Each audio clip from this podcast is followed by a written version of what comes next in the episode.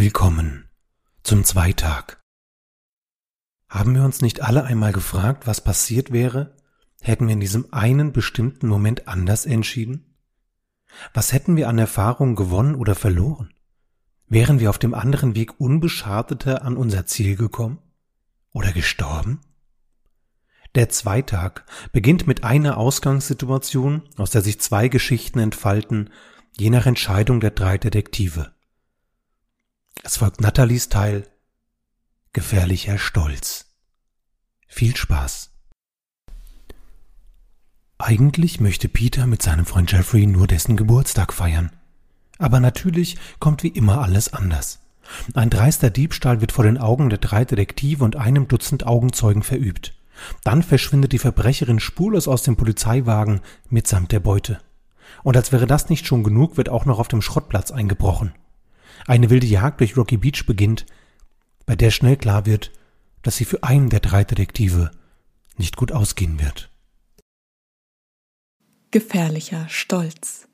Eine die drei Fragezeichen Fanfolge gelesen und geschrieben von Nathalie Friedrich. Alles auf einmal. Justus! Die Stimme von Tante Mathilda tönte über den gesamten Schrottplatz. Selbst die dicke Wand aus Sperrmüll und Altmetall, die die Zentrale umgab, konnte sie nicht aufhalten. Das klang nach Arbeit. Parallel schrie Blackie so laut er konnte gegen das Telefon an, das nun schon zum dritten Mal klingelte. Entnervt legte Justus den Computerschaltkreis beiseite, an dem er gerade gearbeitet hatte, zog seine Vergrößerungsbrille ab, die ihm ein insektenhaftes Aussehen verlieh, und nahm den Hörer in die Hand. Justus Jonas von den drei Detektiven? Just, hab ich meine Autoschlüssel in der Zentrale liegen gelassen? fragte Peter. Er klang außer Atem. Uh, mir ist nichts aufgefallen, Kollege. Ich muss allerdings zugeben, dass der aktuelle Zustand unserer Zentrale eine Menge erstklassiger Verstecke bereithält, die ich nicht überblicken kann. Daher würde ich vorschlagen, dass du dir selbst ein Bild machst und hierher kommst. Ist ja gut, stöhnte Peter und legte auf. Im gleichen Moment betrat Bob mit einem kleinen braunen Päckchen den Wohnwagen, den die drei Detektive als Zentrale nutzten. Hier, das hat mir deine Tante gegeben. Es lag auf der Veranda und ist an dich adressiert. Justus schaute sich das Paket von allen Seiten an. Es war ungefähr so groß wie ein Ziegelstein, in braunes Packpapier gewickelt und zusätzlich mit einem robusten Seil verschnürt. Die Ecken waren abgerundet, das Papier teilweise fleckig und auf der Rückseite fehlte der Absender. Er wog es bedächtig in der Hand. Es war nicht schwer, aber auch nicht leicht. Nun mach es doch schon auf, forderte Bob, der ihn die ganze Zeit gespannt angeschaut hatte. Hm, Moment, Kollege, Peter ist auf dem Weg zur Zentrale. Ich würde es vorziehen, das Paket in seinem Beisein zu öffnen. Bob wollte gerade protestieren, als die Tür zur Zentrale aufgerissen wurde und Peter in der Öffnung erschien. Kollegen, der Stapel mit den Autoreifen brennt, rief Peter und wollte sich schon auf den Weg machen, doch Justus hielt ihn am Ärmel seiner Jacke fest. Ah, das ist perfekt, meinte er, und die anderen zwei schauten ihn an, als hätte er endgültig den Verstand verloren. Peter befreite sich aus seinem Griff und sprach mit ihm, als würde er an seinem Verstand zweifeln. Die Reifen brennen just. Feuer, heiß, wir sollten sie löschen. Nein, das ist nicht nötig. Schaut mal. Justus zeigte auf einen großen Monitor, auf dem der komplette Schrottplatz aus verschiedenen Kameraperspektiven gezeigt wurde. Durch eine Steuereinheit konnte Justus einzelne Bilder auswählen und vergrößern. Das Bild, welches gerade den Monitor füllte, zeigte den brennenden Reifenstapel und Tante Mathilde, die sich mit einem Eimer näherte. Gerade als sie das Wasser des Eimers auf die Reifen entleert hatte, wurde der Reifenstapel von allen Seiten mit Schaum eingenebelt, der das Feuer erstickte. Justus nickte zufrieden. Ich habe zwei Neuerungen hier auf dem Schrottplatz, die ihr gerade bewundern konntet. Einmal das Überwachungssystem, mit dem wir jetzt aus der Zentrale alles überblicken können und außerdem die automatische Reifenlöschanlage kurz ALA Immerhin war das Feuer der Reifen nicht nur eine enorme Umweltverschmutzung, sondern auch ein vielfach genutztes Ablenkungsmanöver. Zufrieden schaute er seine Kollegen an. Peter, der seinen Blick noch auf den Monitor gerichtet hatte, wurde blass. Äh, Just, das. das solltest du dir anschauen. Er zeigte mit dem ausgestreckten Finger auf das Bild der Sicherheitskamera. Was man dort sah, war der in Schaum eingefasste Reifenstapel, aus dem sich jetzt ein unförmiges Wesen löste. Es war komplett weiß, stapfte ungeschickt und stöhnend über den Schrottplatz und schien dabei zu schmelzen. In der Hand hielt das Monster einen Eimer. Justus Jonas! rief das Monster in einer Lautstärke, die selbst für Tante Mathilda erstaunlich war. Naja, äußerte Justus nachdenklich, vielleicht hätte ich Tante Mathilda vorher informieren sollen. Gebannt beobachteten die drei, wie Monster Mathilda suchend über den Platz lief. Als sie der Zentrale näher kam, sie aber übersah, atmeten sie alle hörbar aus. Zwei Schlüssel und eine Ausstellung. Gut, dass ihr beide da seid, sagte Peter. Dann könnt ihr mit mir nach meinen Autoschlüsseln suchen. Ich habe es nämlich eilig. Ich finde, wir sollten diesen Sachverhalt zum Anlass nehmen, eine längst überfällige Grundordnung in der Zentrale herzustellen, tadelte Justus. Los, Kollegen! Peter und Bob wollten widersprechen, doch die offensichtliche Unordnung in ihrem Hauptquartier nahm ihnen den Wind aus den Segeln. Alte Pizzakartons lagen auf dem Boden, der Aktenschrank quoll über vor unsortierten Zetteln und Notizen, in die Dunkelkammer hatte jemand ein Wurfzelt gestopft und auch sonst starrte der Wohnwagen vor Visitenkarten, Papieren, Metallteilen und Andenken. Justus begann an der Werkbank. Peter und Bob widmeten sich dem großen Aktenschrank, in dem Bob das Archiv der drei Detektive untergebracht hatte. Was hast du denn eigentlich vor, Zweiter? fragte Bob. Ich wollte mit Jeffrey in die LA Gallery. Er hat Karten für die Eröffnung der aktuellen Ausstellung. Davon habe ich gelesen, meinte Bob. Ausgestellt werden Skulpturen von Edward Needland. Hm, ich wusste gar nicht, dass du dich so sehr für Kunst interessierst, stichelte Justus. Jeffrey hat heute Geburtstag, erklärte Peter und erschrak. Da fällt mir ein, dass wir vor einer halben Stunde verabredet waren. Er wartet sicher schon auf mich. Ich muss ihn anrufen. Peter eilte zum Telefon und wählte hektisch Jeffreys Nummer. Als er sich bewegte, hörte man ein leises Klirren. Auch wenn der Verstärker nicht angeschaltet war, ließ sich an, dass Jeffrey nicht begeistert war von Peters Verspätung. Mit hängenden Schultern kam er zu Justus und Bob zurück. Jeffrey ist sauer. Er sagt, auf mich wäre kein Verlass und er würde lieber mit dem Bus nach LA fahren. Mach dir nichts draus, versuchte Bob ihn zu trösten. Tanz mal, Kollege, sagte Justus. Was? fragte Peter. Du sollst tanzen, dann, da bin ich sicher, werden wir deine Autoschlüssel finden. Mir ist jetzt wirklich nicht nach Tanzen zumute, motzte Peter, aber Justus gab nicht nach, also fing er an, sich rhythmisch zu bewegen. Als er so richtig in Schwung gekommen war, hörte auch er das Klirren und riss die Augen auf. Was war das? fragte Bob. Wenn ich mich nicht sehr irre, hat unser Kollege seine Autoschlüssel sehr wohl einstecken, erklärte Justus. Schau doch mal nach. Peter klopfte seine Hose ab und stutzte. Da ist er ja, rief er freudig und begann den Schlüssel von seinen Knöcheln aus am Hosenbein nach oben zu schieben, bis er ihn aus der Hosentasche ziehen konnte. Ich habe ein Loch in der Tasche. Ha, jetzt aber los zu Jeffrey. Hm, kann ich mitkommen? fragte Justus. Ich glaube, ich sollte Tante Mathilda für eine Weile aus dem Weg gehen. Von mir aus, meinte Peter, aber wir müssen uns beeilen. Justus nickte, und die zwei gingen zur Tür. Halt! rief Bob. Erstens werde ich ganz sicher nicht alleine die Zentrale weiter aufräumen. Und zweitens möchte ich endlich wissen, was in dem Päckchen ist, das heute auf dem Schrottplatz aufgetaucht ist. Fragend schauten Bob und Peter Justus an, der eine Entscheidung treffen musste. Sollten sie in die Kunstausstellung gehen oder sich dem geheimnisvollen Päckchen widmen? Nach einem kurzen Zögern entschied sich der erste Detektiv, eine Münze zu werfen. Kopf war das Paket, Zahl die LA Gallery. Justus schnippte die Münze in die Luft und alle drei schauten ihr gebannt dabei zu, wie sie in einem großen Bogen auf dem Boden landete und dort langsam zur Ruhe kam. Zahl! triumphierte Peter. Bob murrte, Justus knetete seine Unterlippe. Dann ging ein Ruck durch den ersten Detektiv. Also dann, Kollegen, respektieren wir Fortunas Wunsch und auf zur LA Gallery. Seine beiden Freunde verdrehten nur die Augen und folgten ihm durch das rote Tor, um Tante Mathilda nicht zu begegnen, die man in der Ferne noch immer fluchen hörte. Das Paket lag auf dem Tisch. Karpatenhund im Wolfsrudel. Und ihr wollt wohin? Die Frau am Eingang der LA Gallery zog eine Augenbraue in die Höhe. Heute ist eine nicht öffentliche Veranstaltung, keine Eintrittskarte, kein Zutritt. Peter wedelte mit der Karte, die ihm von Jeffrey vor ein paar Tagen nach dem Surfen gegeben wurde. Die Frau blieb unbeeindruckt. Glückwunsch, ihr habt eine Karte. Eine. Justus öffnete den Mund. Und nein, ich glaube euch nicht, dass ihr eure verloren habt. Nein, ich werde kein Auge zudrücken. Und solltet ihr sie zu Hause liegen gelassen haben, da tut mir das sehr leid, aber ich muss euch in diesem Fall bitten, sie zu holen. Justus schloss den Mund wieder und scharrte leicht mit den Füßen. Bob sah sein Moment gekommen. Mit einem entwaffnenden Lächeln trat er ein Stück vor. Hören Sie, er sah auf ihr Namensschild, May, ich weiß, wie nervig dieser Job hier am Einlass ist. Ich arbeite in einer Musikagentur und muss auf manchen Veranstaltungen diesen Part übernehmen, wenn sich mal wieder kurzfristig irgendwelche Leute einbilden, ein leichtes Kratzen im Hals zu spüren. Mays Gesicht verriet, dass Bob ins Schwarze getroffen hatte. Er fuhr fort. Ich bin ehrlich.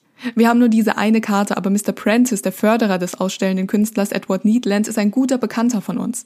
Könnten Sie nicht einfach kurz drin durchklingeln und nachfragen, ob heute eine Ausnahme möglich ist? May musterte die drei Jungen. Gerade als es schien, als würde sie darauf eingehen, verdüsterte sich ihr Gesicht und sie verschränkte die Arme vor der Brust. Ihr habt ja keine Ahnung, was da für eine Hektik drin ist. Zwei Ausstellungspremieren an einem Tag. Die Needland-Glasfiguren und später noch diese, diese goldenen Hausmeister. Wenn ich auch nur einen Mucks mache, werde ich angepumpt. Nein, danke. Peter wandte sich ungeduldig an seine Freunde. Jeffrey wartet da drin, Kollegen. Ich hab's ihm versprochen. Ihr könnt jetzt so lange ein Eis essen und nach dem Museumsbesuch gehen wir zu Jeffrey und heute Abend widmen wir uns dann dem Päckchen in der Zentrale, okay? Er bekam eine gegrummelte Antwort. Justus und Bob waren schon beinahe am gelben Käfer, als sie Mays Stimme vernahmen. Hey, Jungs! Ihr habt offenbar irgendwelche Freunde da drin. Zwei Minuten später sahen sich die drei Detektive staunend in der LA Gallery um. Peter hielt Ausschau nach Jeffrey, Bob bestaunte die gläsernen Figuren, die im Ausstellungssaal verteilt waren, und Justus studierte die Schilder neben den Exponaten. Besonders fasziniert war Bob von einer Reihe hundeähnlicher Modelle, die in der Mitte des Raums angeordnet waren. Justus aber nahm die Figuren nicht wahr, denn er hatte etwas entdeckt. Zumindest dachte er das, aber er hatte sich wohl geirrt. Denn welcher Museumsbesucher würde schon mit einer Wolfsmaske inmitten einer Ausstellung herumlaufen, ohne dass die Umstehenden irritiert darauf reagieren würden? Abgesehen davon ist das sowas von 1999. Was würde Justus denn als nächstes zu sehen glauben? Ein gedichtartiges Rätsel, das dem Wolfsmenschen rein zufällig aus der Tasche fällt? Dass sich die Person in Sicherheit wiegt und deshalb die Maske abnimmt, wodurch Justus das Gesicht mit Hilfe der Spiegelung in den Vitrinen identifizieren kann. Oder vielleicht auch ein ganz klassisches ging durch die Menge. Gleich darauf rief jemand das Offensichtliche in die Dunkelheit. Ein Stromausfall! Natürlich, dachte Justus. Ein Stromausfall. Beinahe erwartete er ein Bersten von Glas oder zumindest ein Klirren. Auf Schüsse aus dem Dunkeln könnte er zwar verzichten, aber wenigstens so ein kleiner, markerschütternder, schwer zu lokalisierender Schrei. Doch anstatt seinem detektivischen Spürsinn etwas Futter zu geben, brummte etwas und das Licht war zurück.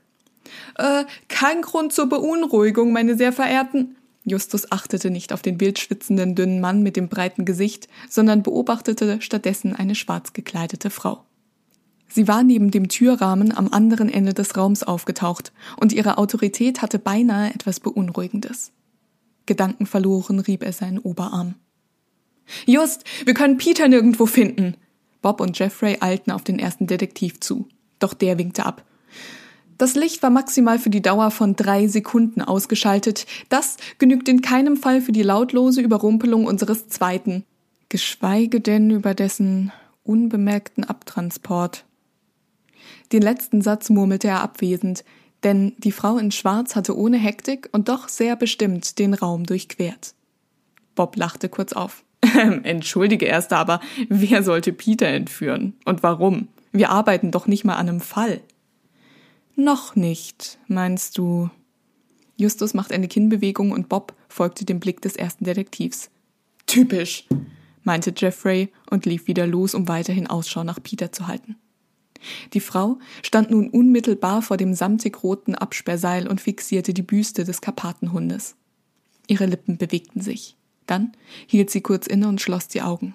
Bob hatte das Gefühl, dass sich der Raum veränderte, konnte aber nicht sagen, inwiefern. In der nächsten Sekunde hatte die Frau in Schwarz mit einem routinierten Handgriff den goldenen Haken des Seils aus der Halterung gelöst. Just, warum sagt denn niemand was? Der erste Detektiv reagierte nicht.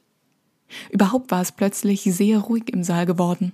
Da war nur noch diese atmosphärische Musik aus den Boxen an der Decke. Hey, Just! zischte Bob. Wieder nichts. Die Frau hielt nun die Figur in Händen. Kein Alarm, kein Protest. Nirgendwo. Bob schüttelte den Kopf und lief los. Gut, Erster, ich brauche auch eigentlich keine Erlaubnis, um. In diesem Moment drehte sich die Frau abrupt um. Bob erstarrte mitten in der Bewegung. Sie sah ihn direkt an und lächelte. Sogar in ihrem Charme lag eine undefinierbare Autorität. Ganz behutsam legte sie die Büste in eine Art Werkzeugkoffer. Bob konnte nicht sagen, wo sie den plötzlich hervorgezogen hatte. Das Einzige, was er sagen konnte, war, dass diese Büste sehr gut in diesem Koffer aussah, beinahe. Die Frau ging mit dem Koffer in der linken Hand einen Schritt auf ihn zu. Ja, beinahe als würde die Büste genau in diesen Koffer gehören und nirgendwohin sonst. Das letzte, an das sich Bob erinnerte, waren schlanke Finger, die zu einem Gruß erhoben waren, gefolgt von einem Klirren und einem schwer lokalisierbaren Schrei. Unter Hochspannung. Ach, so ein verdammter Mist! Peter starrte in die Kloschüssel. Genauer auf das Handy in der Kloschüssel. Ganz toll. Zuerst meine Schlüssel, dann die Sache mit Jeffrey und jetzt auch noch das. Ungeschickt hantierte der zweite Detektiv mit der Klobürste herum. Oh, meine Mom bringt mich um.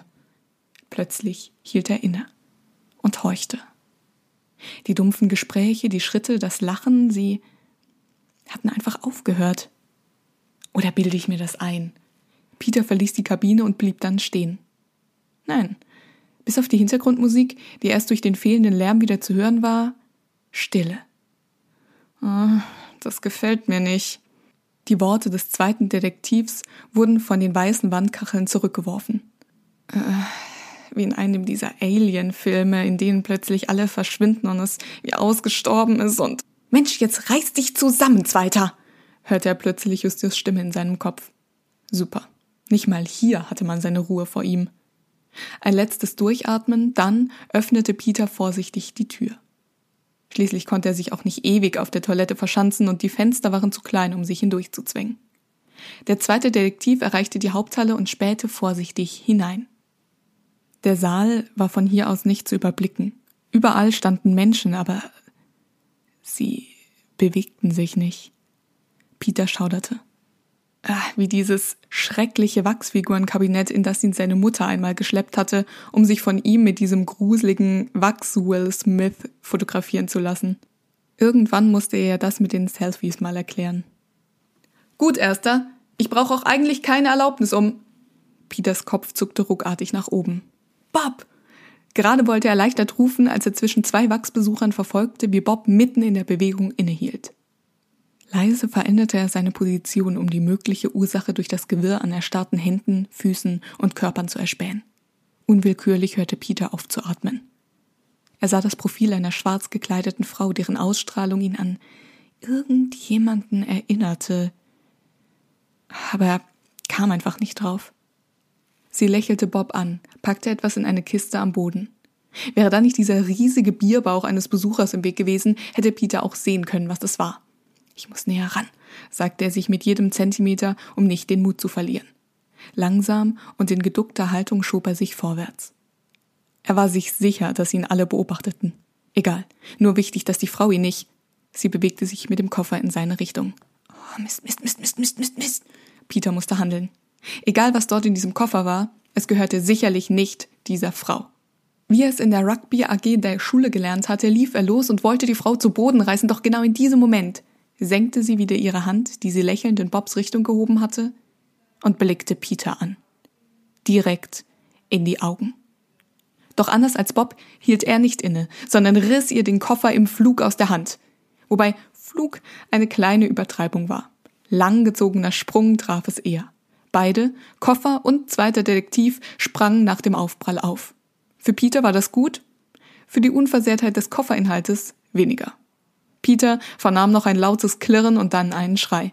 Die Frau wollte zur gläsernen Büste des Karpatenhundes, wie er jetzt erkannte, doch dafür musste sie an ihm vorbei. Die schnapp ich mir. Gute Arbeit, Peter, sagte Inspektor Cotter eine Viertelstunde später. Jemand hatte die Musik ausgeschaltet und das Murmeln hatte wieder im Saal eingesetzt, der sich nun allmählich leerte. Justus Jonas, der unversehrt neben Peter und Bob stand, räusperte sich. Nun, das dürfte Mr. Prentice anders sehen, Die drei Detektive und der Inspektor blickten zu dem Mann herüber, der mit Trauermiene wieder und wieder über den rund zehn Zentimeter langen Riss im Karpatenhund strich. Seit Peter mit seinem Bericht geendet hatte, hatte ihr ehemaliger Auftraggeber nicht mehr damit aufgehört. Der Albtraum für die Spurensicherung, knurrte Cotter. Peter wandte sich wieder an Justus. Nun, Erster, immerhin hat er die Figur noch. Ich kann mich nicht erinnern gesehen zu haben, wie du irgendeine Form von Initiative ergriffen hättest. Bob sah dem ersten Detektiv deutlich an, dass der etwas erwidern wollte, das nicht zum allgemeinen Raumklima beigetragen hätte. Ähm, jetzt sag doch mal, Peter, wie hast du den Inspektor verständigt, wenn dein Handy, nun ja, Bob lachte, verhindert gewesen ist? Erinnere mich nicht daran. Ich habe es der Person, die neben uns stand, aus der Hosentasche gefischt, was sich leichter und weniger komisch anhört, als es tatsächlich gewesen ist. Die Wendung dieses Gesprächs schien Cotter dazu veranlassen, mit einem Also dann, Jungs, abzudrehen und sich Handschuhe anzuziehen, um nicht noch mehr Fingerabdrücke auf dem Karpatenhund zu hinterlassen.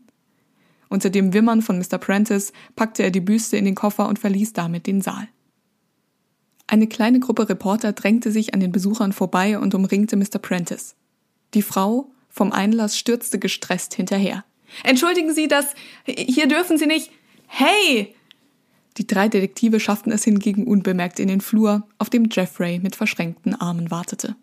Nachdem er ihnen einiges an den Kopf geworfen und die Einladung zu seiner Hausparty zurückgezogen hatte, Zitat, bis sie ihre Prioritäten gesetzt haben, Zitat Ende, rauschte er davon.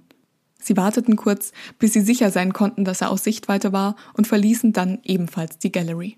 Draußen wurden sie Zeugen einer dramatischen Szene. An der Rückseite eines Kastenwagens der Polizei fuchtelte Inspektor Cotter wütend vor einem Hilfspolizisten herum. Es war Goodwin, der mit jedem gezischten Satz seines Vorgesetzten etwas kleiner wurde. Die Jungen sahen sich an. Kommt, Kollegen! Als sie in Hörweite kamen, vernahmen sie nur noch ein Verstanden, Inspektor. Dann murmelte Cotter im Weggehen etwas von Bluthochdrucktabletten, während der zurückgelassene Polizist auf die Schwelle der geöffneten Doppeltüren sank. Als die drei Detektive vor ihm stehen blieben, sagte er nichts, sondern hob nur entmutigt geöffnete Handschellen in die Luft. Der Kastenwagen war leer. Das gibt's doch nicht. Es war Peter, der seine Stimme als erster wiederfand. Sie ist weg? fragte Bob. Sie ist aus dem Wagen, vor dem Polizisten gestanden sind, entkommen? Goodwin schwieg. Seht mal, Kollegen! Justus war an die Seite des Wagens gelaufen und schaute durch das Beifahrerfenster ins Innere. Dort stand der geschlossene Koffer, den Cotter vor wenigen Minuten rausgetragen hatte. Allerdings hatte zu diesem Zeitpunkt noch kein grünes Post-it darauf geklebt. Hund entlaufen stand dort. Zögernd ging Justus wieder zur Rückseite des Wagens. Ähm, gehe ich recht in der Annahme, dass der Karpatenhund verschwunden ist? Godwin ließ ihn wortlos stehen und ging zu einem Streifenwagen. Vielleicht gibt es Fingerabdrücke? warf Peter ein. Bob hob eine Augenbraue. Glaubst du wirklich, dass eine Frau, die vor aller Augen freundlich lächelnd einen Diebstahl begeht, zweimal im Übrigen, und unbemerkt aus einem Polizeiwagen entkommt, ernsthaft Fingerabdrücke hinterlassen hat? Justus knetete seine Unterlippe. Warten wir es ab, Kollegen. Meist haben eben jene Verbrecher eine gewisse Tendenz zu Arroganz und Übermut. Hm, machte Peter und sollte mit seiner Skepsis recht behalten. Am nächsten Morgen klingelte das Telefon der Zentrale. Ins Leere. Denn die drei Jungen waren bereits in der Nacht aufgebrochen, um der Nachricht nachzugehen, die auf dem Anrufbeantworter in der Zentrale ungeduldig blinkend auf ihre Rückkehr gewartet hatte. Es spukt bei Mr. Prentice. Hallo, ihr drei! Die Stimme des ehemaligen Hauptkommissars der Polizeidirektion in Rocky Beach klang warm und erfreut. Kommt rein, kommt rein! Die drei Detektive schrubbten ihre Schuhe über den abgenutzten Fußabtreter und folgten Reynolds ins Wohnzimmer. Dort wartete weder Tee noch Knabberkram, sondern Detektivarbeit. Justus beugte sich über den Couchtisch, auf dem Bilder und Notizen lagen. Ohne die Augen davon zu lösen, fragte er, Sie klang bei Ihrem Anruf ja recht angespannt.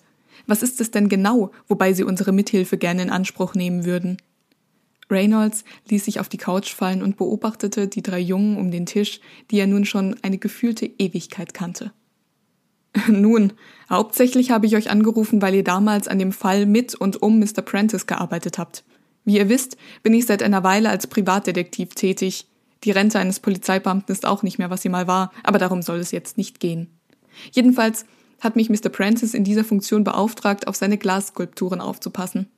Ihm war nämlich in der letzten Woche seltsame Dinge passiert. Er fühlte sich wie ferngesteuert. Manchmal ging er ins Bett und wachte auf der Couch auf. Oder am Pool des Wohnkomplexes, in dem ihr damals den Karpatenhund gefunden habt. Und während all dieser Vorkommnisse hörte er eine leise Musik von irgendwoher.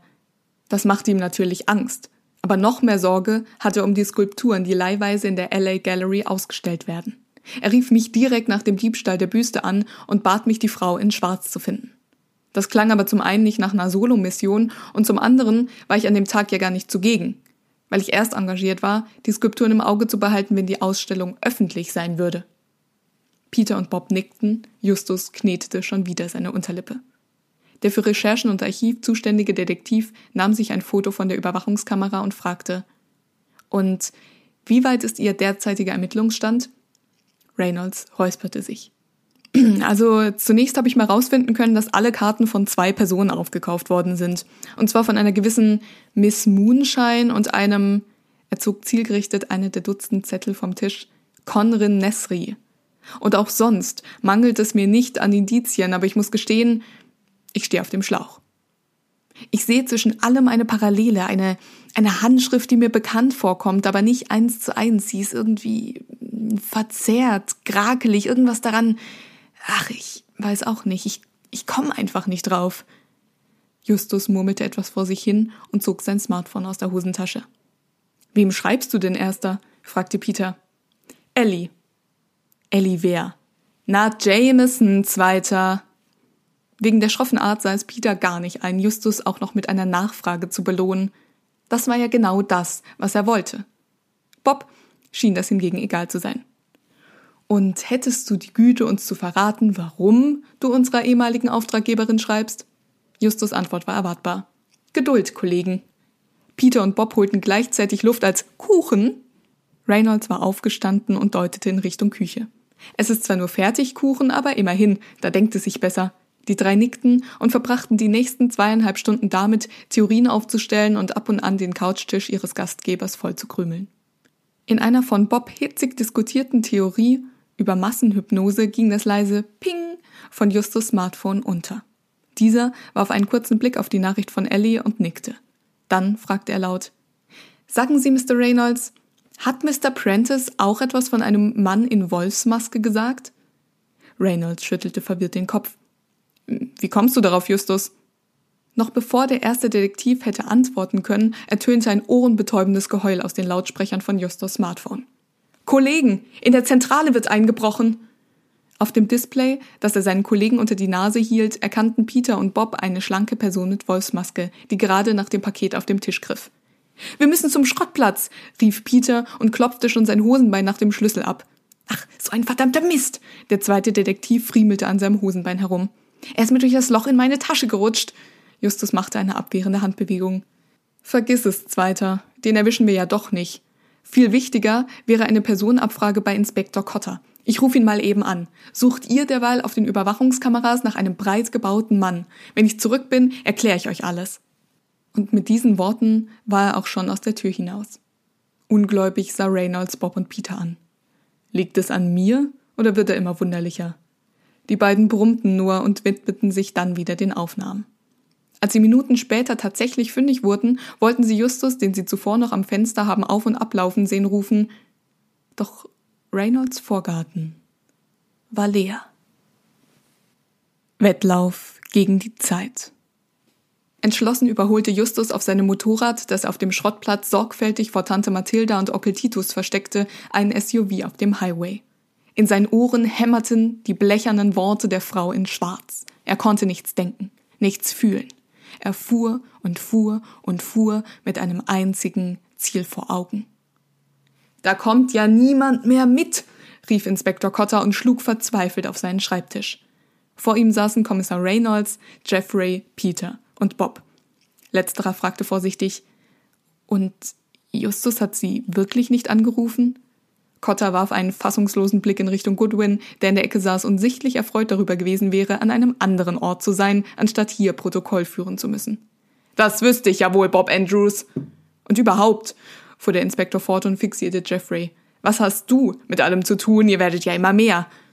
Jeffrey, unbeeindruckt von Cotters Laune, verschränkte die Arme und nuschelte. Gar nichts, Sir. Ich habe gar nichts damit zu tun. Ich hatte gestern Geburtstag und wollte einfach nur nach Hause gefahren werden, aber Peter hat immer noch eine Verpflichtung, einen Abstecher, einen kurzen Umweg in petto. Und dann hat mich noch fast so ein Auto aus dem Sattel geholt, als ich alleine, er warf Peter einen Seitenblick zu, von der LA Gallery zu meiner Hausparty aufgebrochen bin. Und wo ist Justus? fragte Cotter. Genau das ist der Grund, warum wir bei Ihnen sind, sagte Kommissar Reynolds. Als die Jungs bei mir waren, meinte Justus, er müsste bei ihnen eine Personenabfrage einholen. Dann verließ er wortlos die Wohnung und seither ist er verschwunden. Sein Motorrad fehlt auch, ergänzte Peter. Aha. Und jetzt?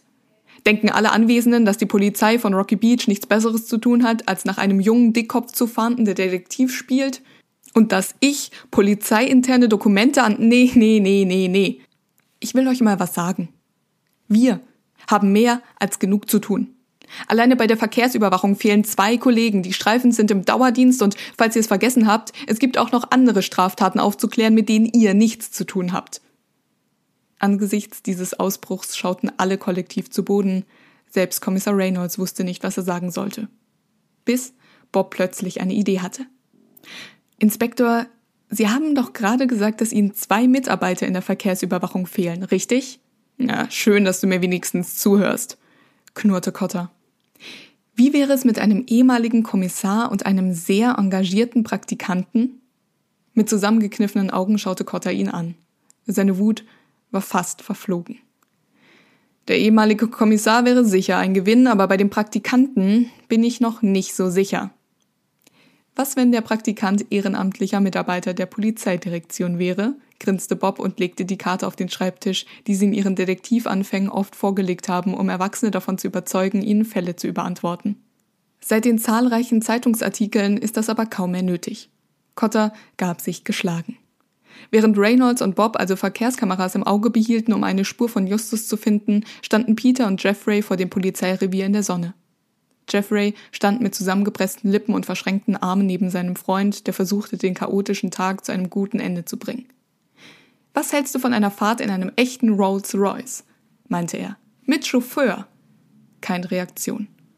Und ich spendiere dir das größte Eis, das du jemals gesehen hast. Da musste Jeffrey lächeln. Peter rief Morton an, der glücklicherweise eine Freifahrt hatte. Ziel war Enricos Eiscafé, der einzigen Eisdiele mit Drive-In. Der Mann am Schalter staunte nicht schlecht, als der Rolls Royce mit den glänzenden Beschlägen majestätisch heranfuhr, um die Bestellung aufzugeben. Erster Detektiv Justus Jonas. Mit einem metallischen Geräusch schnappte der Motorradständer vor. Justus lief wie in Trance mit akustischer Kiesuntermalung zur Tür des alten, baufälligen Hauses am Stadtrand von Rocky Beach. Miss Moonshines Hauptquartier. Obwohl die Tür das schäbigste am ganzen Haus zu sein schien, gab sie kein Laut von sich, als er sie nach einigen Sekunden mit Hilfe von Peters Dietrichset öffnete.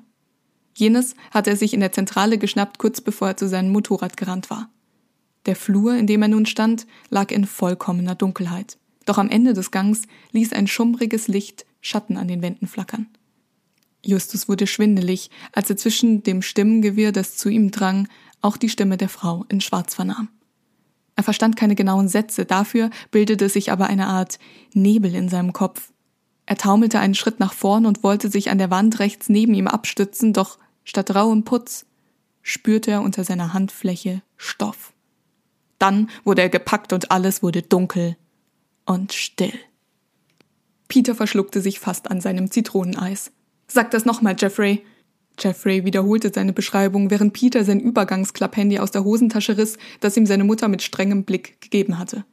Bob, ihr müsst nach einem grauen Jeep Ausschau halten, genauer nach einem grauen Renegade. Er hat einen verbogenen Auspuff und eine leicht eingedellte Kofferraumklappe. Und Beeilung. Das erste, was Justus wahrnahm, war dieser Hühne von Mann in der gegenüberliegenden Ecke. Dessen halsloser Körper schien nur aus Muskeln zu bestehen. Allmählich erweiterte sich das Sichtfeld des ersten Detektivs wieder und er nahm auch eine Handvoll anderer Personen wahr, die offenbar zum Team von Miss Moonshine gehörten. Wie hinter einem dichten Schleier beobachtete Justus sich selbst dabei zu schlucken, in dem Versuch zu sprechen, doch er konnte nicht. Er war gefangen in seinem eigenen Kopf. Er versuchte dagegen anzukämpfen, versuchte etwas von seiner gewohnten Klarheit zurückzugewinnen, doch vergebens. Peter war der mit den sportlichen Höchstleistungen, Bob der mit dem Charme. Justus hatte seinen Verstand, aber nicht nur dem waren gerade die Hände gebunden. Probeweise zog Justus an dem Seil, das in die Handgelenke hinter seinem Rücken schnitt, aber er hatte kaum Kraft. Erst jetzt bemerkte er, dass neben ihm jemand saß. Dieser jemand starrte ihn an, und zwar, Justus stockte der Atem, aus einer Wolfsmaske. Aber so schwer kann das doch nicht sein, rief Peter bestimmt schon zum dreizehnten Mal. Doch, Peter, ganz offensichtlich, denn unser Erster hat sich dazu entschieden, im Feierabendverkehr verloren zu gehen. Reynolds setzte seine Brille für einen Moment ab und rieb sich den Nasensteg mit Daumen und Zeigefinger. Justus Jonas, seufzte er nur. Cotter, dem unter seinem Ärger nun auch deutlich die Sorge anzusehen ist, murmelte, während er auf die Verkehrsaufnahmen in Zeitraffer schaute, kaum hörbar. Hoffentlich ist es dieses Mal nicht wirklich zu spät. Der erste Detektiv blinzelte. Dann nochmal. Und obwohl er sich inzwischen sicher war, dass es absolut nichts an dem, was er sah, ändern würde, nochmal. Er hatte recht gehabt. Seit dem Zeitpunkt im Museum hatte er gewusst, dass ihm die Gangart dieses Menschen bekannt vorgekommen war. Und als er nun die Augen sah, war er sich sicher. Der Typ mit der Wolfsmaske war tatsächlich Skinny. Psch. Skinner Norris ließ seinen Kopf etwas zu dramatisch von überfallen, als die Frau in Schwarz zu ihm sah. Doch sobald sie sich wieder desinteressiert abwandte, sah der Erzfeind der drei Detektive nicht sonderlich verängstigt wieder auf. Das war der letzte Hinweis, der Justus noch gefehlt hatte. Er erhob seine Stimme. Sie können jetzt mit dem Theater aufhören, Miss Moonshine. Oder sollte ich lieber sagen, Deborah Feng? Die Grundhektik im Raum war von einer auf die nächste Sekunde wie eingefroren. Alle starrten Justus an. Dann die Frau in Schwarz. Diese hatte ihre Mimik bestens unter Kontrolle. Nun, Justus Jonas, ich wusste schon, warum ich dich hierher gelockt habe. Du weißt mehr, als ich dir das gerne erlaubt hätte. Justus schnaubte. Sie glauben doch nicht etwa wirklich, dass Sie einfach so Kontrolle über Menschen hätten und entscheiden könnten, was die wissen dürfen und was nicht? Deborah Feng lächelte wieder und tat einen Schritt auf ihn zu. Ach, und warum genau bist du dann hier? Ohne deine Freunde und die Polizei? Genauso wie ich das wollte? Justus schwieg für einen Moment, was Skinny nutzte. Ey, jetzt wo Baby Fatzo das Ganze durchschaut hat, kann ich doch auch gehen, oder? Ich habe noch einen wichtigen Anschlusstermin mit meinem Cousin. Gnädig blickte die Frau in Richtung Ausgang. Vergiss die kitschige Figur nicht, Skinner. Der murmelte, bin ja nicht bescheuert, und schnappte sich etwas Goldenes aus dem geöffneten Paket, das Stunden zuvor noch in der Zentrale gelegen hatte. Dabei berührte er nicht die Verpackung, wie Justus auffiel. Anschließend verschwand sein Erzfeind in der Dunkelheit hinter dem Türrahmen. Na dann erzähl mal, woher kennst du meinen bürgerlichen Namen, Justus? Die säuselnde Stimme klebte in den Ohren des ersten Detektivs. Kommissar Reynolds hat mich darauf gebracht. So? Justus nickte, auch in der Hoffnung, den Rest an Benommenheit aus seinem Kopf zu bekommen. Kommissar Reynolds meinte, wenn er das Gesamtbild betrachte, ist es, als sähe er eine Handschrift, die gerade krakelig genug ist, um sich seiner Kenntnis zu entziehen, aber bekannt käme sie ihm durchaus vor.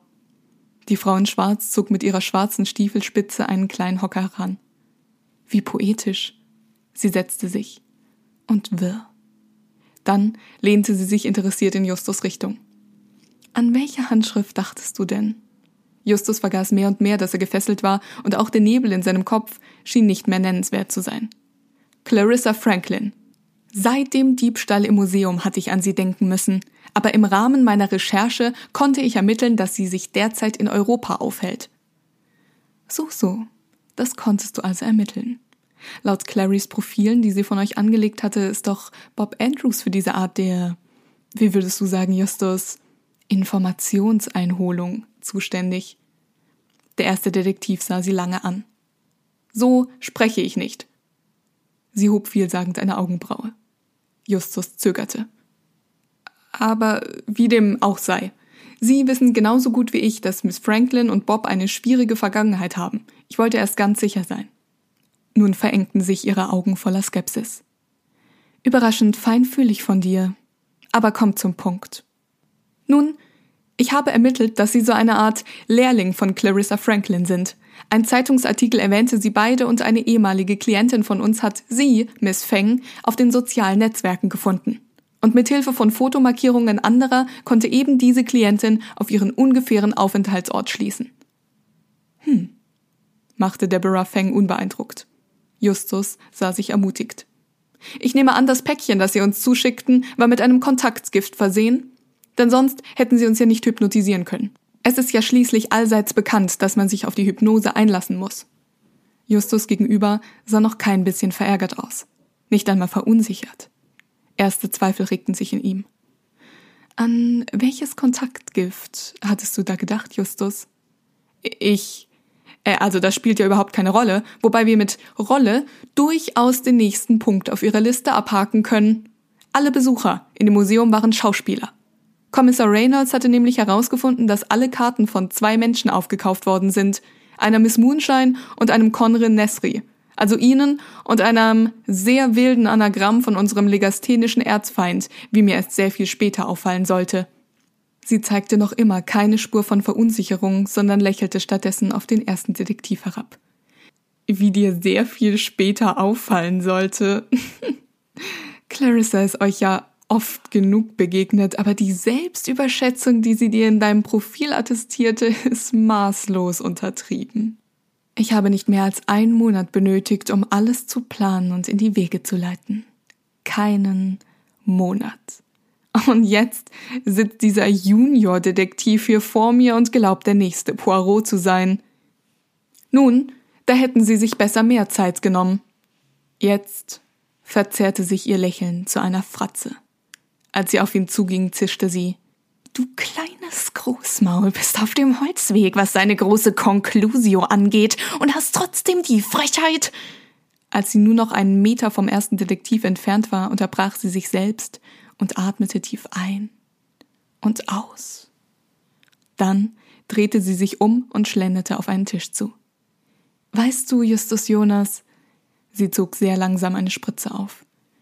Es ist nicht alles so, wie du denkst. Das leise Klopfen an den Glaszylinder der Spritze, aus deren Nadel eine klare Flüssigkeit spritzte, ließ den ersten Detektiv unruhig auf seinem Stuhl werden. Feng fuhr fort. Das wäre auch ein wenig arrogant, eben dies anzunehmen, oder?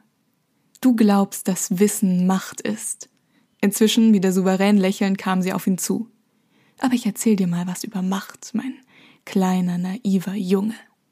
Clary hat mir nach meinem Abschluss bei einem Bier von euch erzählt. Sie wollte euch gedemütigt sehen. Ich hingegen wollte ihr meine These beweisen und aufzeigen, dass man mit Geld und Grips alles erreichen kann. Wie du schon sagtest, man muss sich auf die hypnotisierende Person einlassen. Aber was schneller geht und beinahe immer funktioniert, ist Geld. Deinen lückenhaften und teilweise schlichtweg falschen Schlussfolgerungen entnehme ich, dass du mein Verschwinden aus dem Polizeiwagen vermutlich für einen Trick hältst, hinter den du noch nicht gekommen bist. Aber auch hier lautet die Antwort Geld. Skinner, euren Erzfeind habe ich nur engagiert, um euch auf einer weiteren Ebene zu demütigen, und quelle surprise, auch er arbeitete für Geld. Mit Geld haben wir im Übrigen ebenfalls diese schicken Spritzen hier gekauft. Wieder tippt sie an den Glaszylinder der Spritze und deren Inhalt schwappt beunruhigend hin und her. Natürlich waren die Schauspieler nicht eingeweiht. Unsere Leute haben euch unauffällig gespritzt, als ihr abgelenkt gewesen seid, und die Ablenkung sie machte eine große Geste, war ich. Natürlich. Deborah Feng war stehen geblieben und sah nun beinahe verträumt aus. Justus glaubte langsam zu verstehen. Und an Mr. Prentice haben sie das Ganze ausprobiert. Sie nickte. Gut, gut, du denkst mit. Ja, der Kunstfanatiker war unsere glorreiche Generalprobe. Dass die diesen Privatschnüffler auf den Plan ruft, kam zunächst zwar etwas ungelegen, aber im Nachhinein war das gar nicht so schlecht. Schließlich konnte ich nicht nur beweisen, dass ich mit Geld und Grips vor den Augen nervtötender Jungdetektive und ihrem ehemaligen Auftraggeber problemlos etwas stehlen konnte. Und dann auch noch etwas, das für ihn und euch gleichermaßen symbolträchtig war. Nein, ich war ebenso in der Lage, mich den ermittlungstaktischen Schritten eines ehemaligen Kommissars und eines Inspektors im Dienst zu entziehen. Der erste Detektiv nickte langsam und während er sprach, versuchte er einen Fluchtplan zu entwickeln. Wenn Ihr Plan so ausgeklügelt gewesen ist, Madame, warum haben Sie da nicht gewartet, bis Peter wieder im Raum ist, bevor Sie Ihren Coup starten? Sie schnaubte und hatte plötzlich nichts Verträumtes mehr an sich. Das war eine Fehlkommunikation mit meinem Mitarbeiter. Obwohl sie niemanden angesehen hatte, machte sich der Schrank von einem Kerl in der Ecke klein. Sie zischte wieder. Es wäre alles gut gegangen, wenn Peter Shaw keine Blase wie ein Fisch hätte. Das ist ein seltsamer Vergleich. Ruhe! Sie räusperte sich. Jedenfalls, das Päckchen war mitnichten in irgendeiner Art präpariert worden. Es war ja nicht mal von uns. Skinner Norris hatte die Autoreifen in Brand gesetzt, damit ihr aus eurem Schrott herausgekrochen kommt und er diese unerfreuliche Ablenkung stehlen kann, die ihm zudem offenbar für einen anderen Auftrag ganz gelegen zu kommen scheint. Aber im ersten Anlauf hat er versagt. Bilder drüben wollte schon andere Seiten aufziehen, als ihr ganz von selbst zur Gallery spaziert seid. Justus zerrt nochmal probeweise an den Fesseln. Nichts. Mit einer Sache hattest du allerdings recht. Wir haben die Karten aufgekauft. Zunächst wollten wir sie euch zuschicken, aber das haben wir dann doch über den Kumpel des Sportfanatikers gelöst. Das Ticket in seinem Briefkasten sollte euch anfüttern und der Typ am Eingang hatte eure Beschreibung mitsamt Anweisung euch durchzulassen. Doch dem fiel es dann kurzfristig ein, krank zu werden. Justus war inzwischen zu dem Schluss gekommen, dass es keinen Ausweg gab. Kein Ass im T-Shirt, geschweige denn irgendetwas, mit dem er die Fesseln hätte lösen können. Kein Handy, kein Mikrofon, der Dietrich war unerreichbar und drückte unangenehm in seinen linken Oberschenkel. Diese Ausweglosigkeit ließ ihn trotzig werden. Ziemlich viele Probleme für einen angeblich ausgeklügelten Plan, Madame. Die Frau in Schwarz schien sich in diesem Moment wieder an die Spritze zu erinnern und kam damit quälend langsam auf den ersten Detektiv zu. Ja, und trotzdem hat alles so funktioniert, wie ich mir das gedacht habe. Es war Schicksal, Justus. Fortuna war mir hold was hingegen sehr voraussehbar und deshalb reine Ratio gewesen ist, dein Verhaltensmuster. Du möchtest immer alleine auf die Lösung kommen, den einen Schritt voraus sein. Wenigstens bei der Aufklärung der Rätsel, wenn schon nicht im richtigen, großen, weiten, verwirrenden Leben. Sie umrundete den Stuhl. Justus fühlte sich wie eine, eine Hummel im Netz der Spinne. Und genau das ist ein Schwachpunkt. Auch, dass du eine ehemalige Klientin beauftragst, um vor den anderen wie ein Meisterdetektiv auszusehen, sagt sehr viel über dich aus. Vor dem Haus des Ex-Kommissars mussten wir dich lediglich anrufen und du kamst angebraust. Ganz von alleine. Und dann bist du hier eingedrungen. Das heißt, wir haben dich nicht entführt, sondern lediglich einen kleinen, miesen Eindringling ertappt und festgehalten. Die Frau stand nun unmittelbar vor ihm, und er war fest auf dem Stuhl verschnürt. Morgen werden Sie hier einen aufstrebenden Juniordetektiv mit einer Überdosis finden. Tragisch. Und ganz bald darauf wird sich dieses lächerliche Detektivbüro auf einem Rocky Beacher Schrottplatz auflösen und Clary und ich werden ungemein beruhigt Bier um Bier trinken. Sie erfühlt eine Vene in Justus Oberarm. Und wie kamen Sie an all das Geld? Justus Stimme zitterte. Die Frau in Schwarz ließ die Spritze tatsächlich für einen Moment sinken. Nun, du kennst doch Clarissa Franklin, Justus.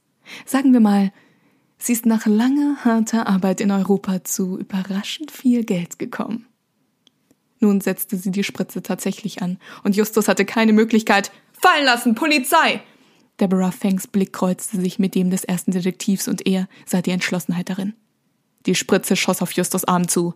Dann krachte es nichts zu lachen. Niemand sprach ein Wort. Minutenlang. Justus rieb sich den Ellbogen, auf den er gestürzt war, als er sich mitsamt Stuhl auf die Seite geworfen hatte, um der Injektion zu entgehen. Der frustrierte Laut Deborah Fangs klang allen noch in den Ohren nach.